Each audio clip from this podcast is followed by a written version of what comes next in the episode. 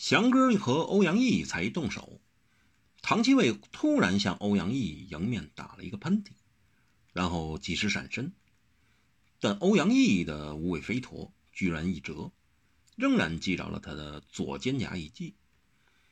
唐七卫腹痛大吼一声，扑地，扑倒之前双肩耸动，都没见他手指有什么动作。已发出了一十六枚完全不同的暗器，但欧阳毅也是暗器高手，他的暗器当然就是他的无尾飞陀。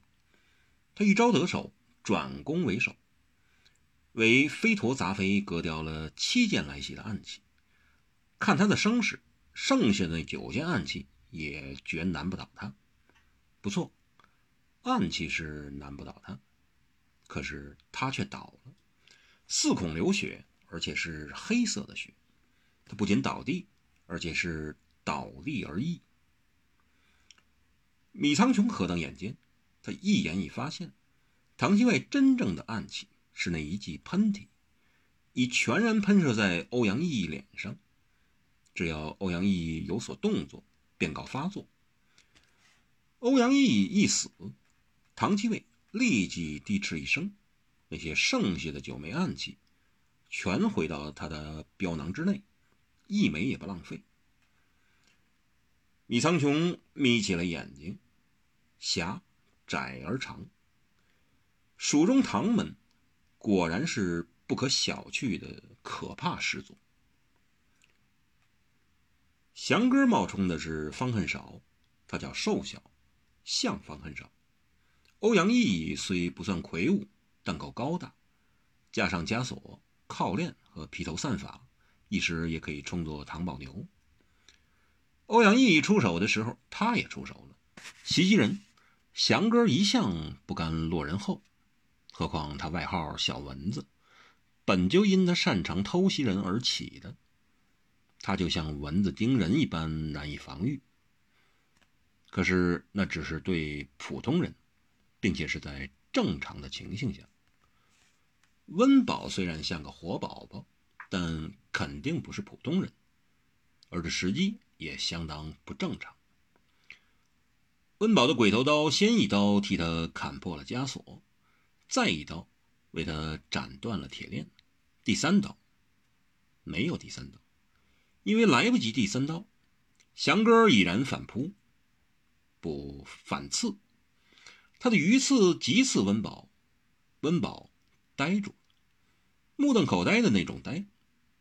他是完全没有想到方恨少会这样对他。这张口结舌的样子，就算隔着青布，也十分像个蒙面的活宝宝。只是这个活宝宝却是个毒宝宝，而且还是极毒的活宝。温饱做人的原则是：人不犯我，我不犯人；人若犯我，我就毒人，毒死，不死不休。祥哥的刺可是有毒的，却有利毒的刺却刺不着，因为祥哥已失准头。他忽然觉得手软，然后发现身上的衣衫忽然全染成了黑色。他还没定过神来，只觉脚软，然后全身都软了。他那一次还没来得及收回来，只听温饱满活宝的问他：“，你没事吧？”只听到这一句，祥哥已整个人都软了。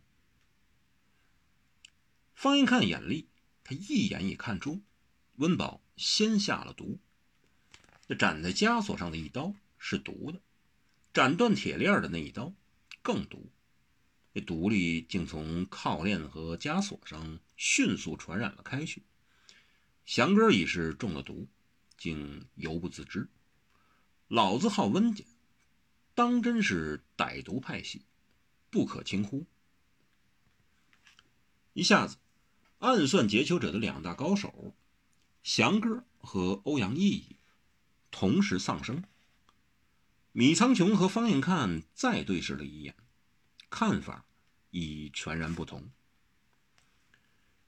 缪桥闷然咳声道：“你们早知道这两人不是方恨少、唐宝牛，温宝一见米苍穹发话，连退了五六步，保持距离，这才回答：“是，你们早知有人劫法场，又怎会把真正的人犯押来菜市口？再说，凭这两人，还办不了方恨少、唐宝牛。蔡京以为他一双血手就能演进天下人耳目吗？难以。”米苍穹倒大感兴趣。你们明知我们布了局，却还来送死？不，方云看突然道：“他们是来拖延的。拖延？他们故作袭击，拖住战局。”方云看目如冰火，他们要让人以为他们真的中计，实则他们已另派人去劫囚。米苍穹呵呵叹道：“好个螳螂捕蝉，黄雀在后。”却见方应看一按腰畔血剑，就要掠向场中。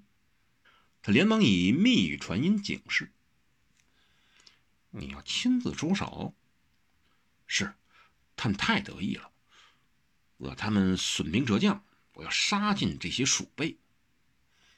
但他们杀的却不是我们的手下。相爷派欧阳和小蚊子来做真正的伏羲者，为的是要他们自己人领个全功，也分明对我们不信任。我只要杀掉他们几个首领，没死为这两个该死的家伙报仇。可是你只要一下场，就会跟他们结了深仇，在这时候多交一友，总比多树一敌的好。你今天杀性怎么这般强啊？我杀性。方应看一呆，好像这才发觉醒替似的。